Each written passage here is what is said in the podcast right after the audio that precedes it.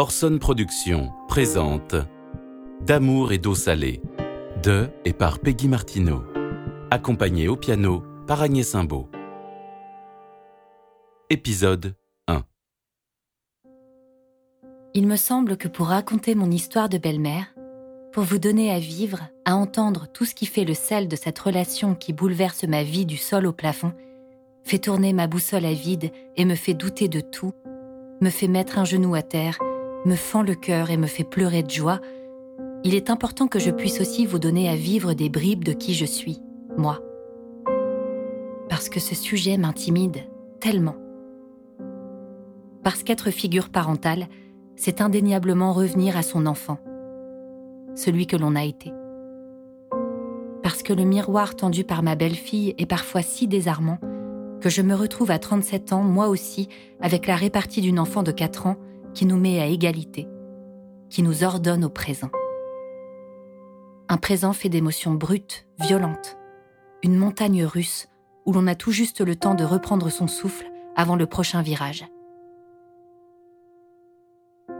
Toute grande dans des souliers d'enfant, je me retrouve dénuée de tout recul, de toute mesure, une blessure à vif une morsure aux lèvres pour s'empêcher de crier Tu crois que ça me fait quoi quand tu me dis que tu voudrais que je meure, que je disparaisse, que tu veux plus me voir, que tu ne veux pas m'aimer, que tu ne veux pas de moi.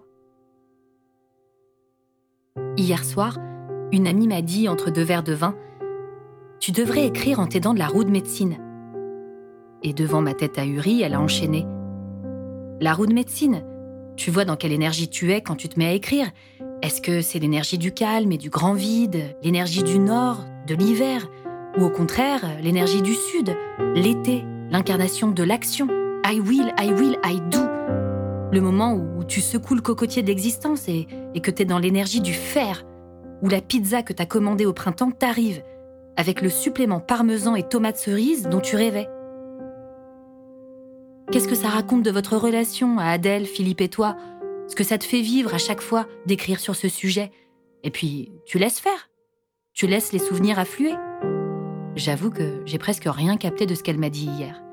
Mais ce matin, j'étais en train d'écrire, à l'affût de ce que cette conversation avait éveillé chez moi comme désir de dire, d'écrire, de laisser trace.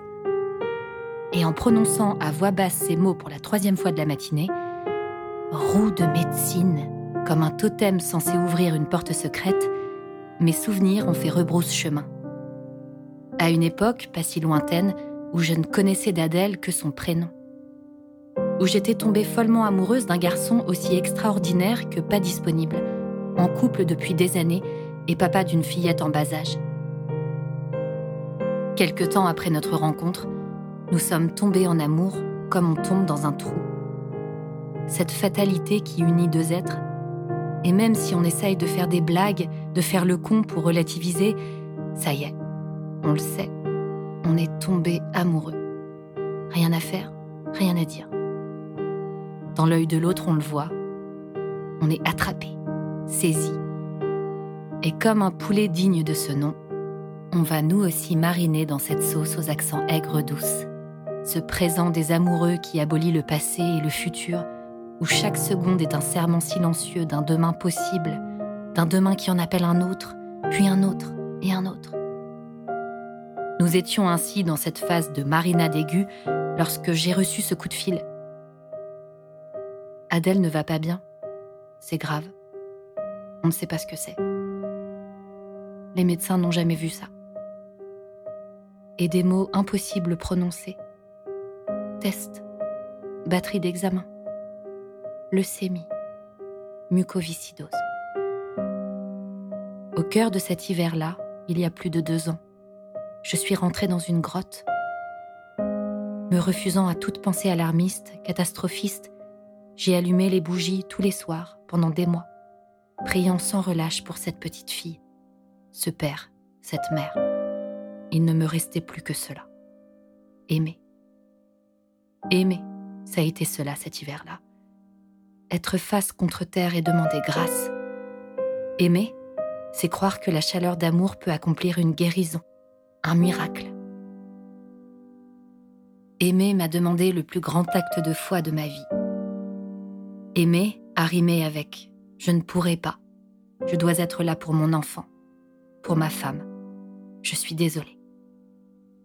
Aimé a fait un tour sur lui-même, m'a glissé des mains, a rebondi dans la nuit et resté suspendu, mais a continué son chemin dans l'invisible. C'était peut-être cela que mon ami m'a exprimé hier soir. Se laisser faire par l'énergie de la roue de médecine qui m'a renvoyé à ce moment d'hiver, à l'énergie du nord, du grand rien, du grand vide. Comme dans un tableau de Miro dont on aurait ôté toutes les couleurs. Ne restait que des traits vifs de lumière, de la lave abolissant la langue des hommes à la faveur d'un autre langage. La langue immémoriale de la magie, celle puissante des désarmés, partant du profond de mon cœur vers le cœur battant de cette petite fille coincée dans cette chambre d'hôpital. Moi vers toi. Peggy vers Adèle. Je répète. Peggy vers Adèle.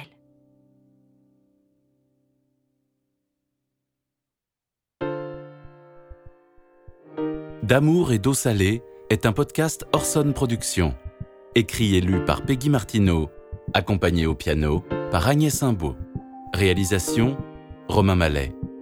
Montage Zoltan Lantos. Mixage Pierre-Yves Roupin.